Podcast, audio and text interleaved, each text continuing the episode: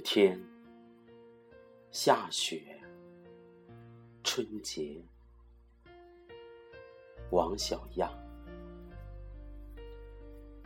冬天下雪，春节，把这三个词语放在一起，会带给每个人许多难忘的回忆。单说冬天。我们会给它打上冰冷、刺骨的印记，但有了雪，印记就变得浪漫起来。再加上期待的热腾腾的春节气氛，冬天的寒冷就显得微不足道了。我生活在中原地区的。一个小村庄，幼时的冬天，记忆里很冷，总是穿着厚厚的棉袄、棉裤，还总是苦恼布鞋不时就侵入泥水，小脚被冻得红肿。那时候的鞋底子都是布纳针缝的。俗称千层底，但总之敌不过现代的各式塑胶、塑料鞋底防水。后来出现了用废旧汽车轮胎做的鞋底，当时俗称车溜底。有了这个鞋底，孩子们的冬天就快乐起来了。勒紧油光发亮的棉袄，扎好步子，看准起滑点，一个冲锋就会在融雪的冰面呲溜出去老远。几乎每个平整的路面，都会有被人故意踩得又平又滑的冰面，闪着莹莹的冰光。遇上雪后比较寒冷的天气，有时一条路都变成了溜冰场。技术好的可以一路滑行，技术不好的摔起脚来也不含糊。所以，农村孩子基本都是在滚打摸爬中摔大的。后来。有了各式塑料底鞋子，但滑行距离远比不过车溜底。那时候，一双自制的车溜鞋是每一个孩子的渴望。冬天，一夜的大雪使整个灰色调的村子一下子变得圣洁明亮起来。伴着家家户户烟囱的炊烟，忽暗忽明的灯火，常常使我觉得生活在安徒生童话的世界里。扫雪、堆雪、滚雪球，玩起来从不疲倦。幼时的寒假作业上。简单的雪景插图，那时候也带来无限的美好想象。现在做父亲了，有时候看着孩子不知疲倦的玩，不知道他们将来的童年回忆是否也如我这般开心。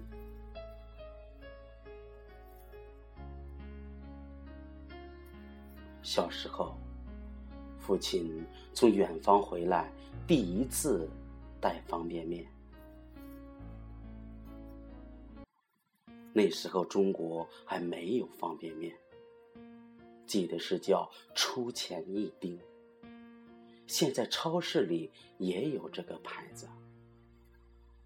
过年的时候煮了一大锅水，切些卤牛肉放进去。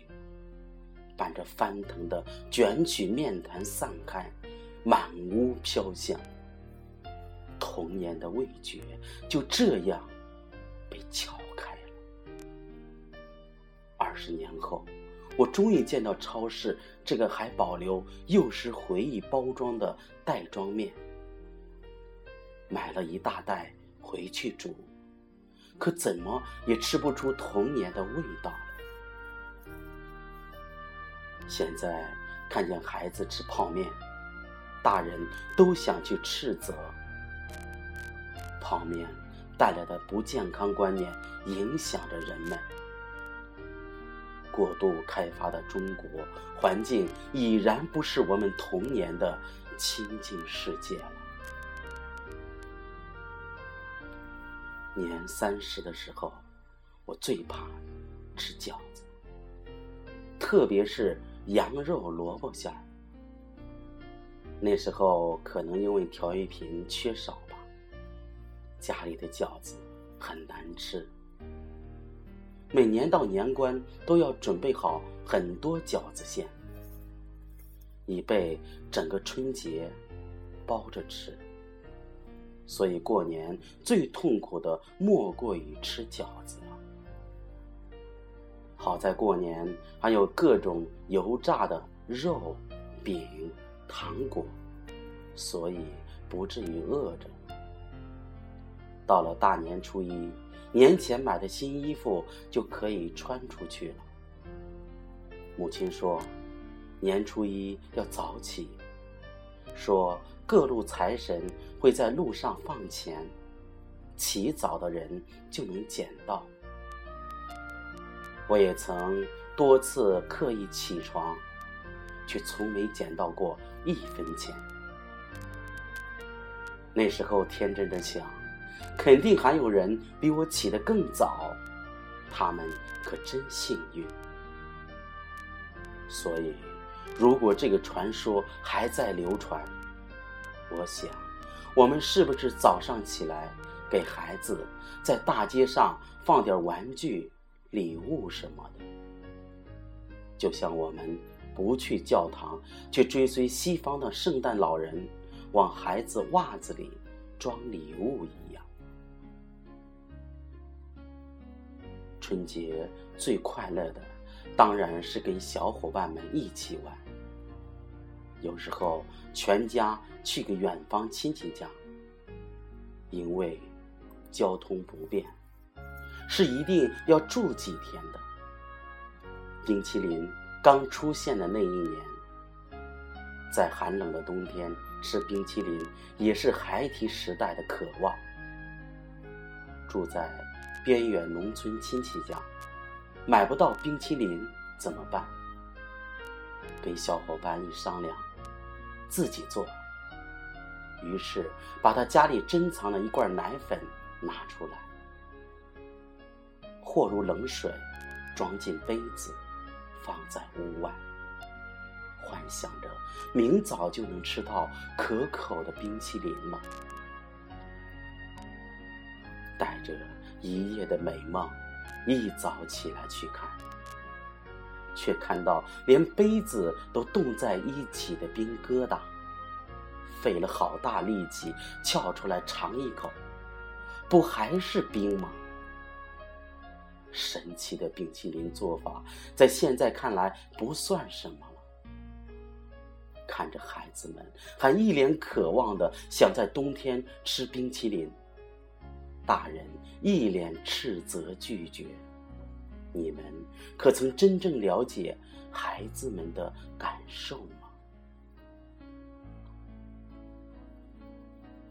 儿时每个冬天的早晨，我都在被窝里期待看见窗户发着白光，那就意味着下大雪了。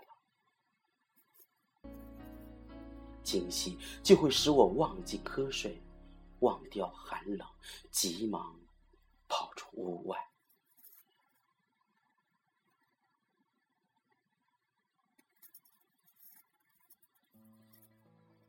儿时踩着咯吱咯吱的雪，喜欢走到田野。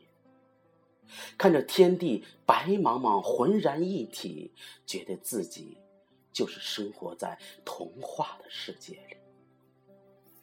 世界是如此纯洁干净。冬天来了春节近了你那里下雪